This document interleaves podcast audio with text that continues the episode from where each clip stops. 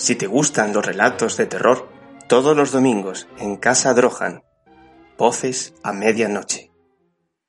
Hoy, Atormentada, escrito y narrado por Noelia Drohan.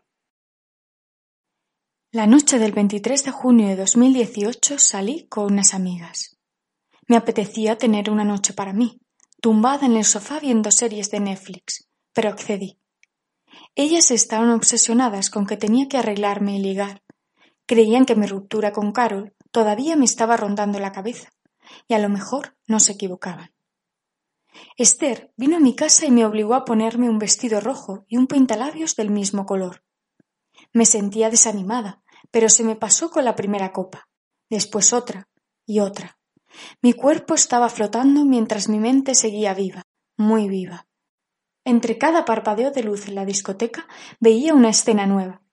Esther pidiendo una copa, María hablando con un chico, Carlos bailando en la pista. Al último pestañeo de luz vi a Carol. Allí estaba, mirándome con esos ojos grises que reflejaban una perfecta luna llena. Eso es lo único que recuerdo. Creo que si debo morir ahora, es la imagen que deseaba recordar. Después de aquello, con un dolor de cabeza intenso y una rigidez en todos mis músculos, mis ojos se abrieron. Se abrieron poco a poco, como en un sueño. Al principio no veía nada, un techo marrón quizá. No sabía muy bien dónde estaba. Era la primera vez en años que me emborrachaba de aquella forma. Cuando terminé por despertarme me di cuenta, por primera vez, que estaba encerrada. Lo primero que hice fue intentar tocar la madera de pino que rodeaba todo mi cuerpo. No hubo éxito. Creo que no era plenamente consciente de ello, hasta que oí hablar a alguien fuera. En ese preciso instante supe dónde estaba. Era un ataúd. Mis pulmones comenzaron a respirar con fuerza, como si se me agotara el oxígeno aquí dentro. La verdad es que poco a poco se acabaría.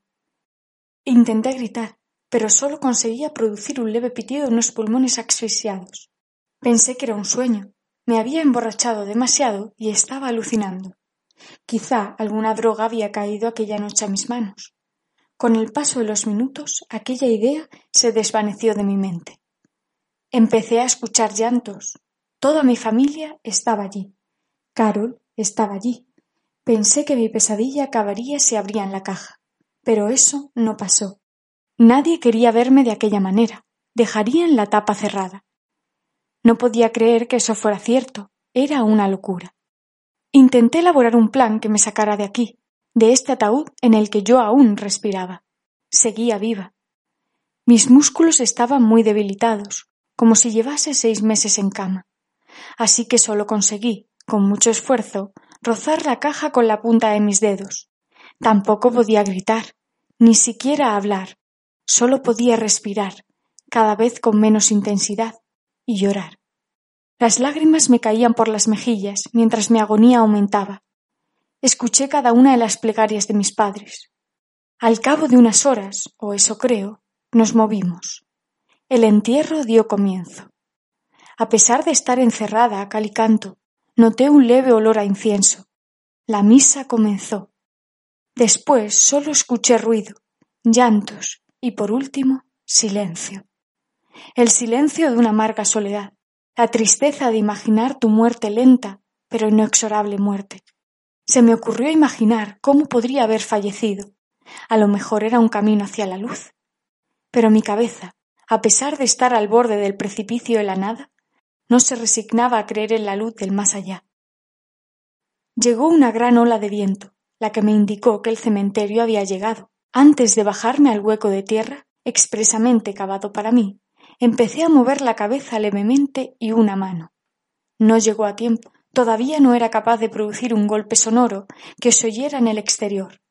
Pero sí fui capaz de poder descubrir de reojo lo que llevaba puesto, por unos ojos adaptados a una noche eterna.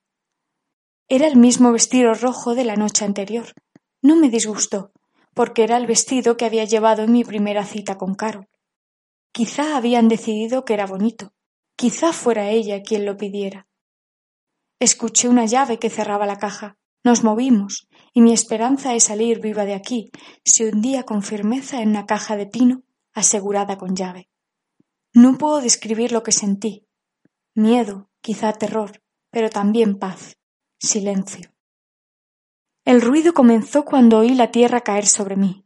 El grito de mi madre hizo a mi cuerpo temblar. Sabía que no iba a salir de aquí nunca. Solo quedaba esperar. Para mi sorpresa, comencé a mover todo el cuerpo. Incluso podía empujar la caja. Demasiado tarde. La tierra estaba sobre mi cabeza. Solo quedábamos ella y yo. Lloré, grité, insulté y maldije. Sabía que no serviría de nada, así que me tranquilicé e intenté dormir. Quería morir dormida, pero no funcionó. Creo que mi corazón quería decirme que no se había acabado, que quedaba un último mensaje. Es cierto que en un ataúd no hay demasiado sitio para moverse, pero soy pequeña y la caja es de un tamaño considerable. Recordé que había escrito una carta para Carol. Mi objetivo era dejársela en su buzón, mientras borracha intentaba volver a casa. Pero ya veis, algo se truncó en el camino. Rebusqué en mi pecho y allí estaba. Una idea increíble, aunque sin bolígrafo no había forma de escribir mi mensaje.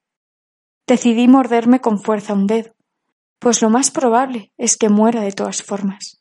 Grité de dolor y rabia, pero conseguí que brotara la sangre. Es imposible escribir un mensaje encerrada aquí dentro. Con solo una leve C me siento satisfecha. Una C de Carol, de cruz, de castigo, de condena, de criminal. Una letra que indica que aún sigo viva, atormentada por unos ojos grises lujuriosos que un día miré desde mi ventana de una noche sin estrellas. Una noche en la que las brujas salen de paseo por las calles de la ciudad, buscan tus peores pesadillas y las hacen realidad. No sé si en este ataúd entrará la luz de nuevo algún día, pero por si alguien decide excavar este túnel oscuro y abrir la llave que llegue hasta mí, dejo la carta encima de mi pecho sin vida. No sé cuánto tiempo me quedará. Quiero que alguien pueda entregar mi carta a Carol. Todo lo que quería decirle está detrás de esta hoja manchada con sangre. La sangre que una noche negra derramé jurando amor.